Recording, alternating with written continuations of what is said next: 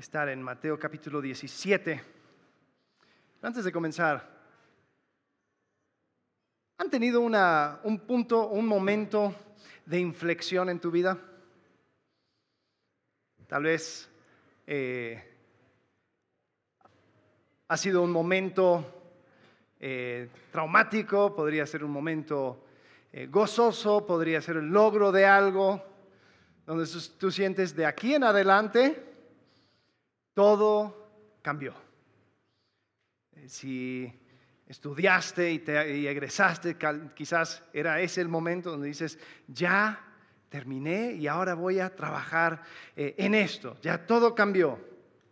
Quizás el momento de casarte, te diste cuenta que no hay devolución y dijiste, de aquí en adelante todo cambia.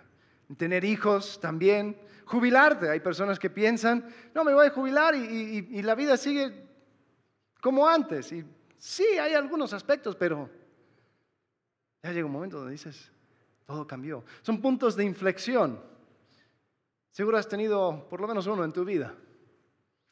Hoy vamos a hablar acerca de un punto de inflexión en el Evangelio de Mateo. Hay un cambio, hay un ajuste, hay algo que después de este momento nada puede seguir igual. Y ese es un momento que nosotros conocemos como la transfiguración. Vamos a leer el pasaje, Mateo capítulo 17, versículos 1 al 13. Dice así, seis días después Jesús tomó con él a Pedro, a Jacobo y a Juan su hermano, y los llevó aparte a un monte alto. Delante de ellos se transfiguró y su rostro resplandeció como el sol y sus vestiduras se volvieron blancas como la luz. En esto se le aparecieron Moisés y Elías hablando con él. Imagínate ese momento. Algo increíble estaba sucediendo arriba de ese monte. Entonces Pedro dijo a Jesús, Señor, bueno es que estemos aquí. Si quieres, haré tres enramadas, una para ti, otra para Moisés y otra para Elías.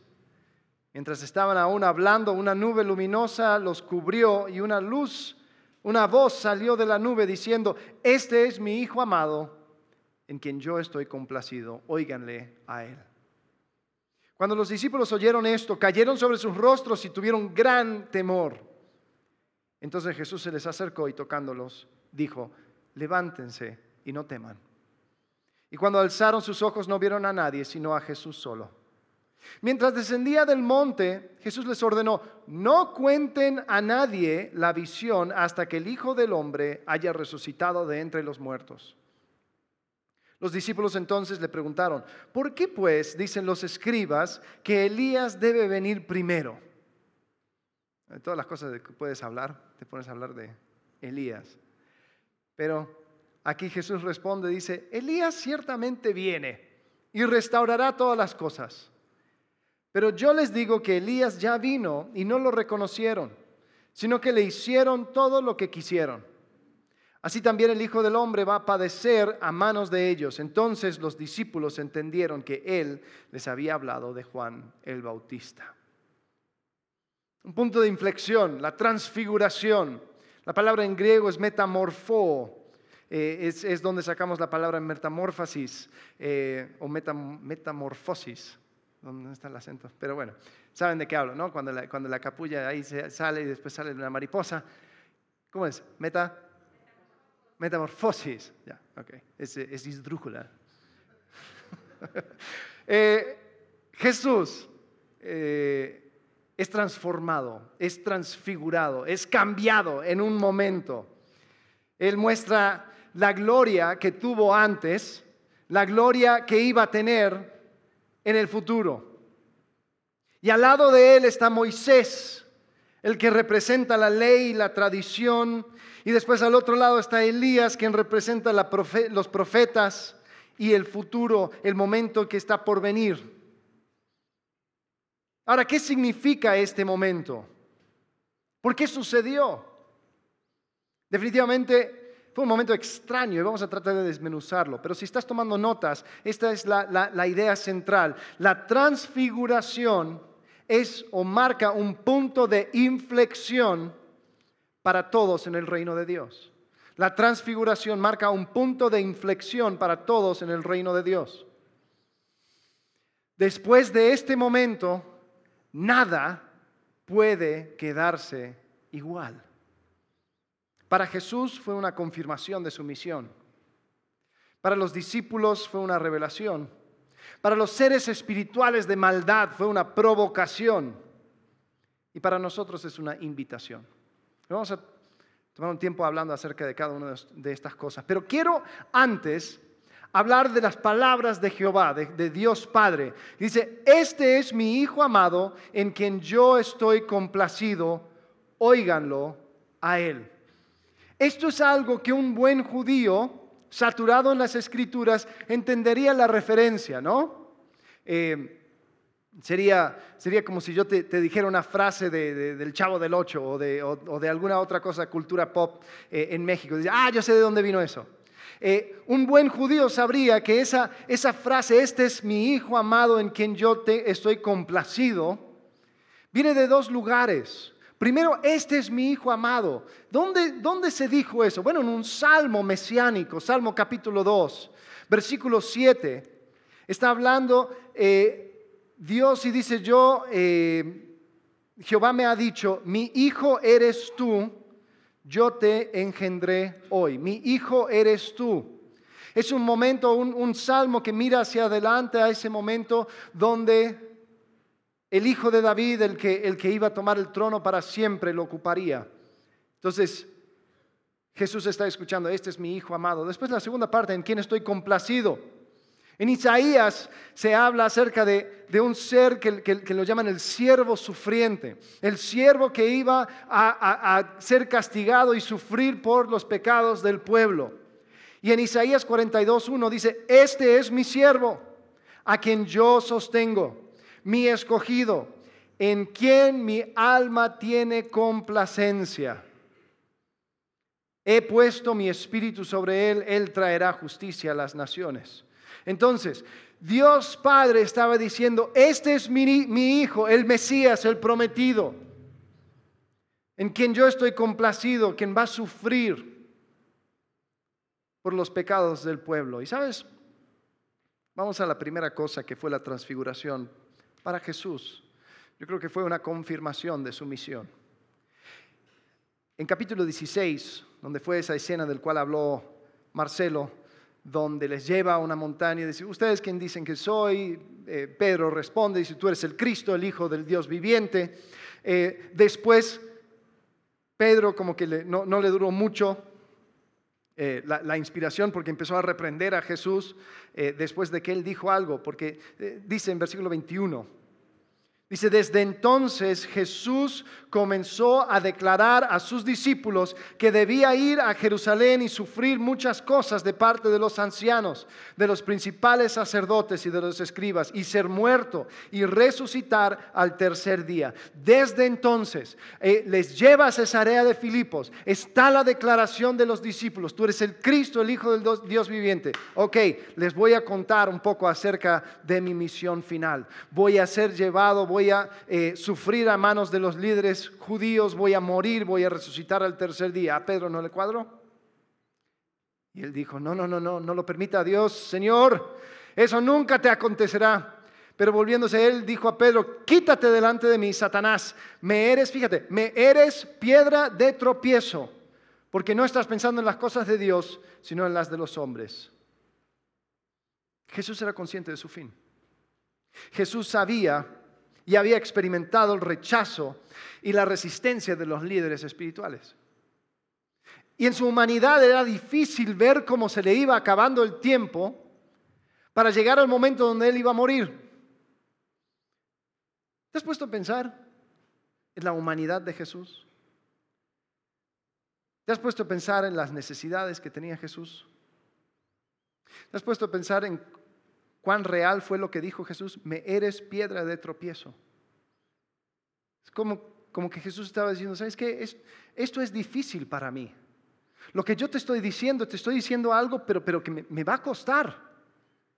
Jesús en el jardín de Getsemaní oraba y diciendo, Señor, si es posible que se quite esta copa de mí, ¿tú crees que solamente era un performance? ¿O que realmente en su humanidad estaba angustiado? Yo creo que sí. Mira, no nos cuesta aceptar las limitaciones físicas de Jesús. Sabemos que Él caminó de punto A a punto B. No, no es que se teleportó, ¿no? Él se, se sujetó a las limitaciones humanas. Tuvo que comer, tenía hambre, iba al baño. Jesús posiblemente tuvo también limitaciones emocionales. Posiblemente estaba emocionalmente agotado.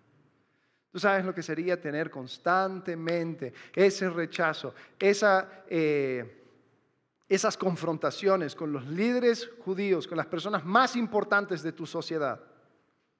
Constantemente y saber de que tú ibas a llegar a un momento donde ellos te iban a matar. En el relato de Lucas, Jesús sube al monte para orar invita a, los discípulos, los tres discípulos más cercanos, para que oren con él. Y mientras ora, sucede esto de la transfiguración. ¿Será que la transfiguración fue una respuesta de oración para Jesús? Posiblemente. Eh, y escuchamos que el Padre habla. Y yo creo que las palabras del Padre fue una confirmación para Jesús, fue un marcador del camino. Fue para Jesús escuchar, vas bien, vas bien, estoy complacido contigo, tienes mi favor. Para Jesús fue un momento para poder dejar a un lado la preocupación y saber que andaba bien encaminado.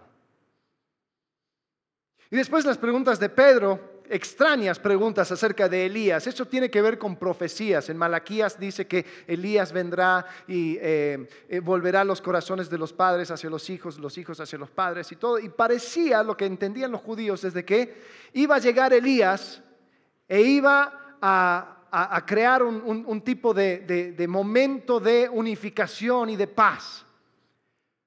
Pero llega un llega Juan el Bautista y Jesús es muy claro, dice, Él llena el papel de Elías, pero no trajo paz, porque el pueblo no lo aceptó.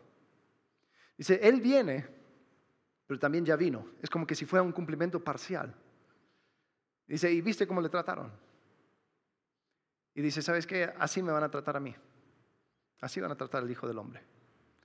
Entonces Jesús era muy consciente de que lo que venía por delante era difícil, pero este momento, este momento hermoso donde se pudo ver detrás de su humanidad y mostrar la gloria de Dios y mostrar el Padre también, mostrando su aprobación del Hijo, fue una confirmación para Jesús. Pero eso no fue la única cosa que sucedió sobre ese monte ese día. Porque aparte de ser una confirmación para Jesús, también fue una provocación para las fuerzas de maldad. ¿Sabes? Hay un concepto de que la, de que la misión de Jesús estaba, estaba encubierta, había algo de misterio. Dios no mostró totalmente sus planes. Obviamente nosotros estamos a este lado de la cruz, lo podemos ver. Pero en ese momento había algo de, de misterio acerca de por qué es que Dios manda a su Hijo a esta tierra? ¿Qué está pensando hacer? Y las fuerzas de maldad estaban alrededor. Y cuando sucede la transfiguración, es como que se enciende la batiseñal. Y todos saben de que algo grande está por suceder. ¿Sabes? Los evangelios no dicen dónde, es, dónde fue el monte.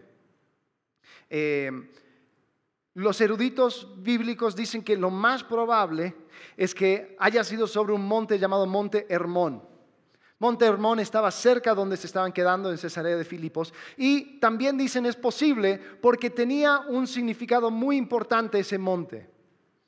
Eh, había un escrito que era muy popular en el tiempo de, eh, de Jesús, que hasta aún en la Biblia se cita, pero no se considera como parte de la Biblia, no lo consideramos como inspirado por Dios, pero era un libro que era muy importante para la mente e imaginación judía. Es el libro de Enoch. En el libro de Enoch toman una situación que se describe en Génesis capítulo 6 acerca de eh, seres espirituales que llegan a la tierra y tienen relaciones con mujeres y de esa unión nacen gigantes. Eso Enoch lo toma y da más detalles.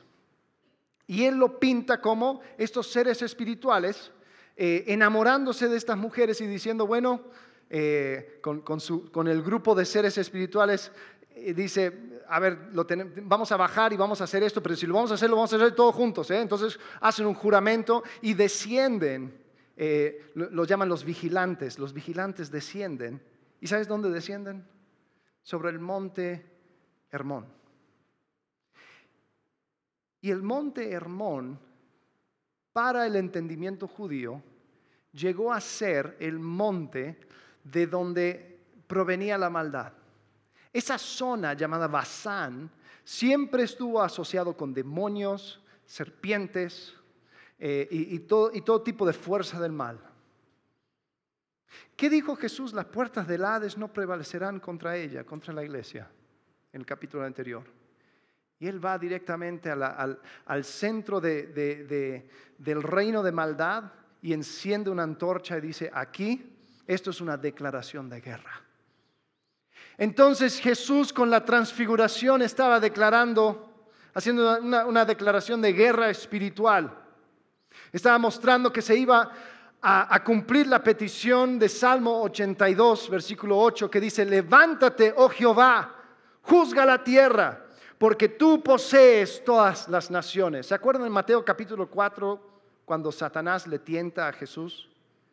Le tienta con todas las naciones de la tierra, ¿no? Le estaba tentando con algo que no tenía. No, Satanás tenía una autoridad. Pero aquí en este salvo decía, había una petición del salmista, levántate Jehová y toma la tierra. Tú posees las naciones. Y Jesús estaba diciendo, aquí comenzamos, aquí comenzamos con la guerra. No había vuelta atrás. Las fuerzas del mal estaban siendo provocadas. Jesús, el Hijo amado. Es curioso porque ese, ese, ese término, Hijo de Dios, era un término para describir los seres espirituales. Pero Dios el Padre dice, este es mi Hijo amado, en quien tengo complacencia. Entonces la fuerza de maldad sabían que este hijo amado tenía que morir.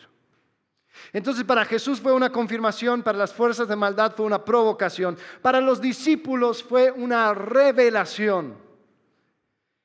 En el capítulo anterior vimos a Pedro declarando correctamente de que Él es el Cristo, el Hijo del Dios viviente. Sin embargo, Pedro fue reprendido por pensar terrenalmente. ¿Sabes? Habían muchas ideas que iban flotando en la cabeza de los, de, los discípulos. Muchas influencias. Lo que ellos esperaban, y lo hemos hablado muchas veces, de un Mesías era un Mesías político, un Mesías militar, un Mesías que les iba a liberar de su situación actual. Y posiblemente estaban proyectando sobre Jesús esas expectativas, pero cuando ellos ven de que Jesús revela su gloria, ah, ellos saben que esto no es lo mismo. Jesús no es como los otros que se autodenominaban Mesías. Jesús no era meramente un líder político o militar. No, no, no, no, no. Jesús les abre los ojos a una nueva dimensión, una dimensión espiritual y mucho más profundo de lo que ellos podrían imaginar. Ahora, ojo, le costó a los discípulos, ellos no lo cacharon del todo. Vamos a continuar leyendo en las próximas semanas y vamos a ver que siguen con las mismas burradas de, de antes. Pero podemos ver de que hay un antes y después. Hay algo que ellos no podían olvidar. Ellos vieron a la gloria de Jesucristo, vieron la, la, nube de gloria de Dios el Padre, escucharon la voz. Pero para los discípulos creo que fue un momento en que comenzaron a ver la vida desde otra perspectiva. Claro, todavía tenían sus dudas, tenían sus problemas, tenían sus confusiones, pero sabían de que lo que vieron no podían olvidar. No había vuelta atrás. Entonces para los discípulos era una revelación, un entendimiento de que esto va mucho más profundo de lo que antes habían pensado. Entonces tenemos a Jesús, los poderes del mal, los discípulos. Todos vieron la transfiguración desde su perspectiva. Fue un punto de inflexión. Yo, me pongo a pensar eh, en las montañas rusas, ¿no? Estás, ya comienza la montaña. Primero, primero punto de inflexión, te subes a la montaña rusa y sientes, ya se traba, dices, uh. Después empieza ¿no? a subir, tiqui, tiqui, tiqui, tiqui, tiqui, tiqui, tiqui. Dices, si, si empiezo a gritar desde ya, quizás lo pare, ¿no? Tiqui, tiqui, tiqui, tiqui, tiqui. Sigues y subes y subes y dices, wow, mira las casas desde aquí. Y sigue, tiqui, tiqui, tiqui, tiqui, tiqui, tiqui. Y el punto de inflexión es cuando estás hasta arriba y para por un segundo. Y dices, ups, ¿y ahora? Y empieza a agarrar velocidad. Y dices, ya, de aquí no hay vuelta atrás. Esto vamos a tener que terminar, vamos a tener que llevarlo hasta su fin porque ya comenzó esto. Eso fue la transfiguración. Aquí comenzó algo que no vamos a poder parar. Para los discípulos, para Jesús, para las fuerzas de maldad, no había vuelta atrás. Jesús fue confirmado hacia la cruz, los poderes fueron provocados, las nubes negras comenzaron a juntarse alrededor de Jesús. Los discípulos vieron sin lugar a dudas de que estaban presenciando algo de importancia cósmica. Esto iba más allá de una victoria política o militar. Jesús vino a dar vuelta al orden mundial. Y la pregunta es, ¿qué significa la transfiguración para nosotros? Para nosotros la transfiguración es una invitación. Es una invitación. ¿Cómo?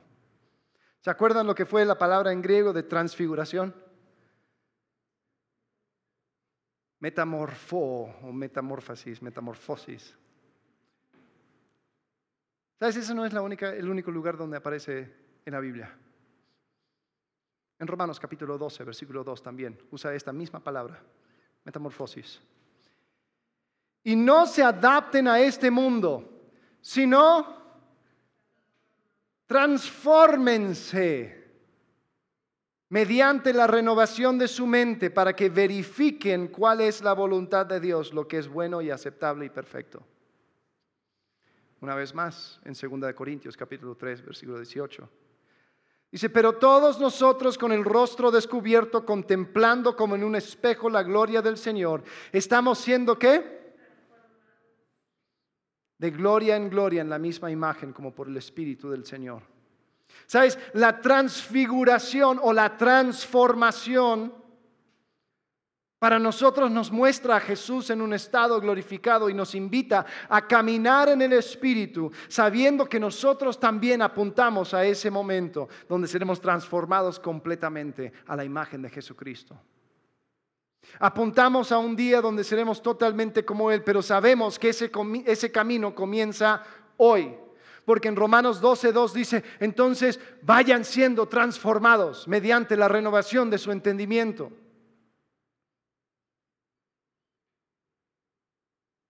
Y por eso la transfiguración para Jesús es una invitación para nosotros. Podemos entender de que lo que somos, dice en 1 de Juan, dice, ya somos hijos de Dios, pero todavía no somos lo que hemos de ser. Entonces ya ha comenzado algo. Si tú has puesto tu fe en Jesucristo como tu Salvador, ya comenzó algo en ti, una transformación que se va a llevar a su, su máxima expresión cuando estemos con Él. Pero Dios está empezando a hacer algo en ti. Dios está transformándote a la medida que tú cedes el control del Espíritu Santo, al momento que tú empiezas a cambiar tu entendimiento, a ver a Jesucristo como el centro del universo, el centro de tu corazón, el centro de la toma de tus decisiones, donde las cosas que antes te importaban tanto que harías cualquier cosa para alcanzarlo tienen menos y menos y menos importancia y empiezas a ver la vida a través de este momento de inflexión. Eso es transformación, contemplando la gloria de Dios. Si no me crees, volvamos a leer el versículo.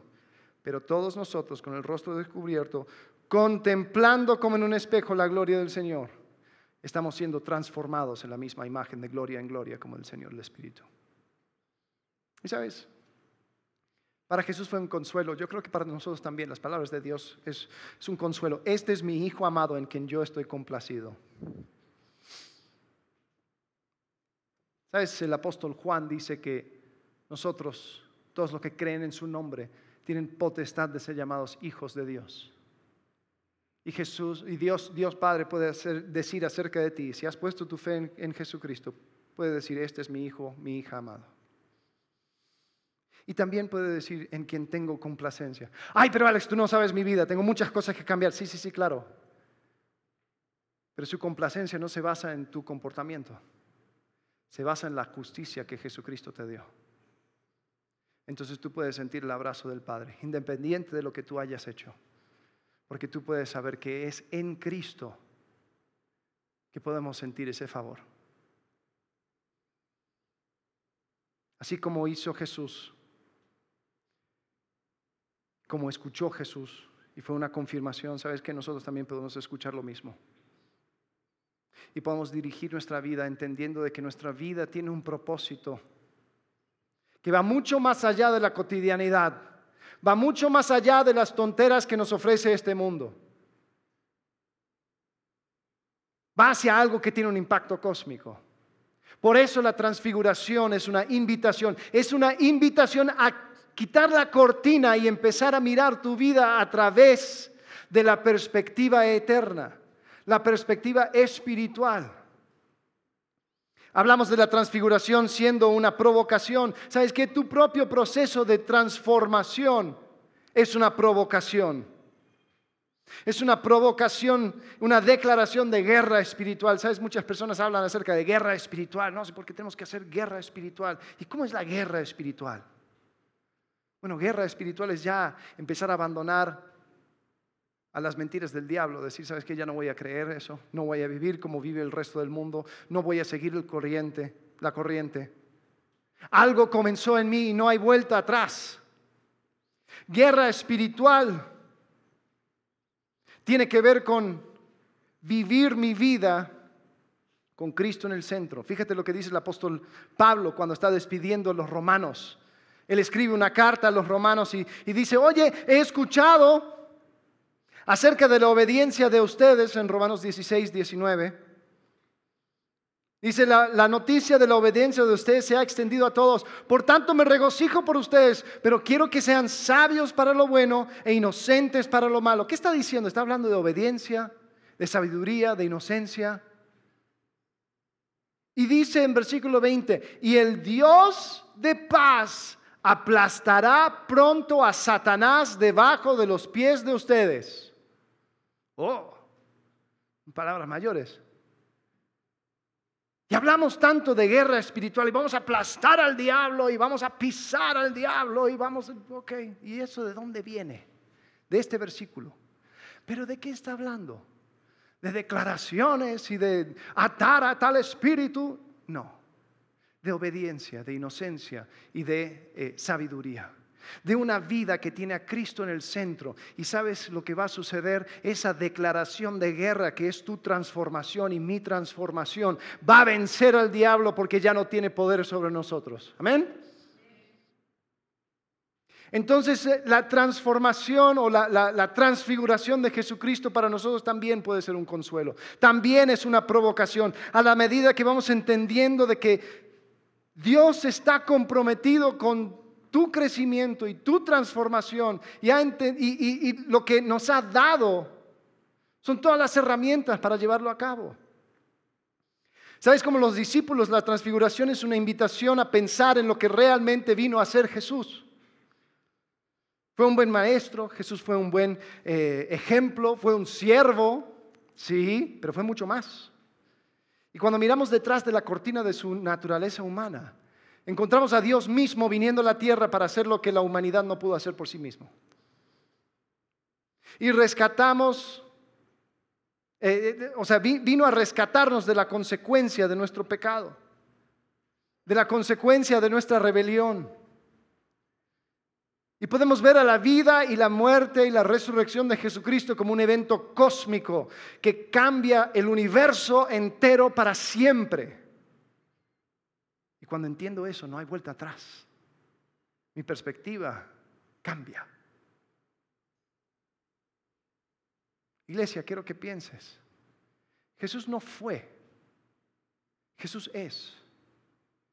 Jesús no está allá, está aquí. Jesucristo es el centro de la historia. Y el hecho de que Él mostró su esencia a sus discípulos en ese momento fue para que ellos vieran y entendieran que de aquí en adelante la manera de los discípulos de entender la vida tenía que cambiar. Te hago una pregunta.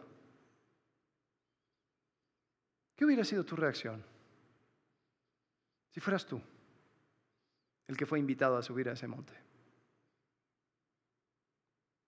Si fuiste tú quien pudo presenciar a Jesucristo cambiando de una manera muy extraña. Y este Jesús que iba con los discípulos, que comía, que dormía al lado de ellos, que, que andaba caminando en el polvo del camino, hablando acerca de cualquier cosa, ahora es cambiado. Y escuchas la gloria de Jehová, que antes, antes solamente lo escuchabas en cuentos acerca de Moisés, ¿no? Cuando Moisés decía, muéstrame tu gloria. Y ahora ve una nube y escucha de la nube, este es mi Hijo amado, en quien tengo complacencia, a Él escuchar, a Él oír. ¿Cómo hubiera sido tu reacción? ¿De qué hablarías bajando de la montaña? Wow, qué cosa, ¿no? Qué bárbaro. ¿Qué cosas tendrían que cambiar? No, ya que vi esto, todo, todo cambió. Cancela todo mis, toda mi semana. Tengo que pensar en esto. ¿Qué cosa jamás podría verse igual? ¿Tú crees que Jesús, que los discípulos veían a Jesús con los mismos ojos después de eso? Ahora algo curioso, ellos tenían que estar en silencio, no, no, no podían decirle a nadie lo que habían visto. Imagínate lo que habría sido estar con los otros discípulos. Mira, no te puedo decir nada. Pero lo que tú piensas acerca de Jesús, yo sé otra cosa. Yo tengo otros datos. No. Te lo voy a... Mira, después, después te cuento y va a estar todo, pero, pero yo vi algo yo veía algo increíble. Ahora quizás tú dirías, sí, wow, oh, muy, muy bonito, Alex, sí, historia muy bonita. Y estoy seguro de que si fuera yo, totalmente, yo creo que habría un, antes y después en mi vida. Sí, sí, ver eso, ¿cómo me cambiaría? No hay vuelta atrás después de que uno ve eso. Pero eso sucedió hace dos mil años. Yo no soy esas personas, solamente entre tres personas, yo no fui de entre ellos. Y bueno, pues me tocó vivir esta vida. No tengo esas cosas increíbles que, que sucedían antes. Bueno, mira, te quiero compartir algo. El apóstol Pedro, después de muchos años, le escribe una carta. Y él habla de ese momento. En 2 de Pedro capítulo 1, versículo 16. Dice, que cuando les dimos a conocer el poder y la venida de nuestro Señor Jesucristo, no seguimos fábulas ingeniosamente inventadas, sino que fuimos testigos oculares de su majestad. Pues cuando Él recibió honor y gloria de Dios Padre, la majestuosa gloria le hizo esta declaración, este es mi Hijo amado en quien me he complacido. Pausa. ¿Te imaginas lo insoportable que habrá sido Pedro en fiestas o cualquier conversación? O sea, porque nunca le puedes topar. O sea, estarías hablando de cualquier cosa. Sí, pero mire, eh, tú sabes que yo estuve con, Jesús en el monte. Sí, no, sí, increíble, increíble el tiempo, sí. Ajá, este es mi hijo. Ah, tu hijo, tu hijo, qué, bonito tu hijo. Yo me acuerdo cuando, cuando escuché a, Jehová decir, este es mi hijo amado. Sí, no, pero qué bien, bien por ti, ¿no? Es como hablar con una persona que fue a la luna, ¿no? Un astronauta que tocó la luna. ¿De qué hablas? ¿No? ¿qué tal? Sí, me dieron un ascenso. Un ascenso. Yo, yo me acuerdo cuando ascendí a la luna. Estuvo bueno, muy increíble. Pero bien por tu ascenso, qué qué bueno. Hablar con Pedro y lo que él presenció. Seguro que era algo impactante.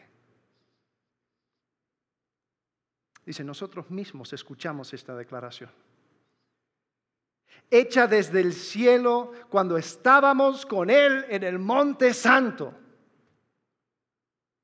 Y así, versículo 19, tenemos la palabra profética que dice, más segura, más segura que qué? De lo que yo vi, tú lo tienes. Dice, a la cual ustedes hacen bien en prestar atención, como una lámpara que brilla en el lugar oscuro hasta que el día despunte y el lucero de la mañana aparezca en sus corazones. Pero ante todo, sepan esto, que ninguna profecía de la escritura es asunto de interpretación personal. Pues ninguna profecía dada fue dada jamás por un acto de voluntad humana, sino que hombres inspirados por el Espíritu Santo hablaron de parte de Dios. ¿Te das cuenta? Dice, yo escuché a Jehová decir. Dice, pero tú también escuchaste a Jehová. Tú también escuchaste a Jehová hablar. Cada vez que tú abres la escritura, y sabes que no importa si es en físico o si es en aplicación, es la palabra de Dios, inspirado por el Espíritu Santo. Y si no ha marcado un antes y después en tu vida, entonces algo no has entendido, porque el mismo Pedro cuando vio a la gloria de Jesús y del Padre, dijo, esto no se compara con la palabra profética más segura. Podemos escuchar a Dios hablarnos a través de su palabra. Esa palabra inspirada por el Espíritu Santo es suficiente para mostrarnos la gloria de Jesús. Entonces, ¿qué fue la transfiguración para nosotros? Fue una invitación.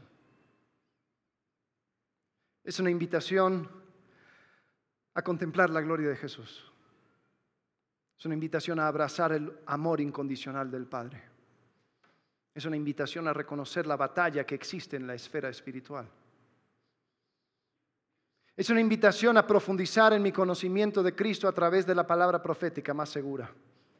Es una invitación a evaluar nuestras vidas a la luz de un Cristo glorificado y eterno.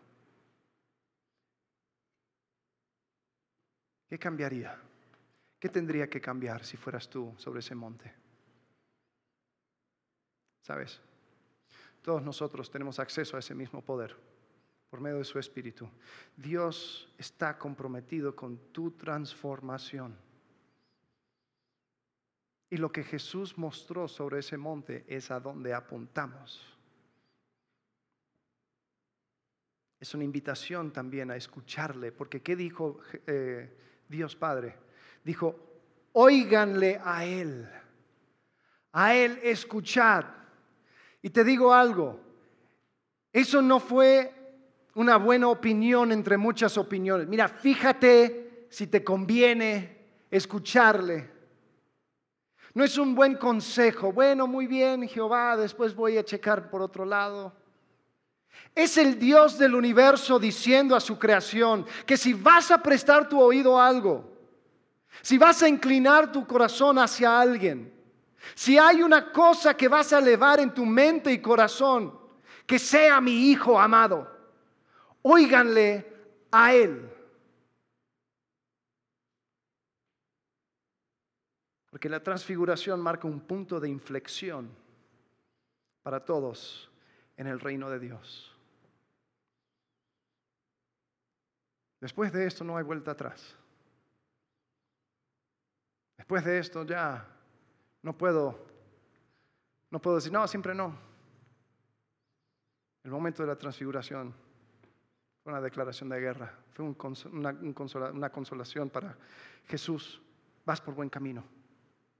Una revelación para los discípulos. Hizo una invitación para ti y para mí. Apuntar a ese momento, a caminar en el Espíritu, siendo transformado a la medida que voy contemplando su gloria. La pregunta es, ¿qué tiene que cambiar a la luz de quién es Jesús? ¿Qué no puede quedar igual en tu vida? Vamos a orar.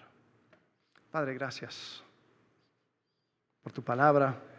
Gracias porque aunque solamente fueron tres hombres que presenciaron ese momento, Señor, fueron grabados en los evangelios para que nosotros también podamos presenciarlo. Padre, te pido que Señor, podamos entender lo que los discípulos entendieron en ese día. Que cuando comprendo quién es Cristo, cuando comprendo la magnitud de su obra, de su misión, Señor, las cosas no pueden quedar como estaban antes. Todo tiene que cambiar.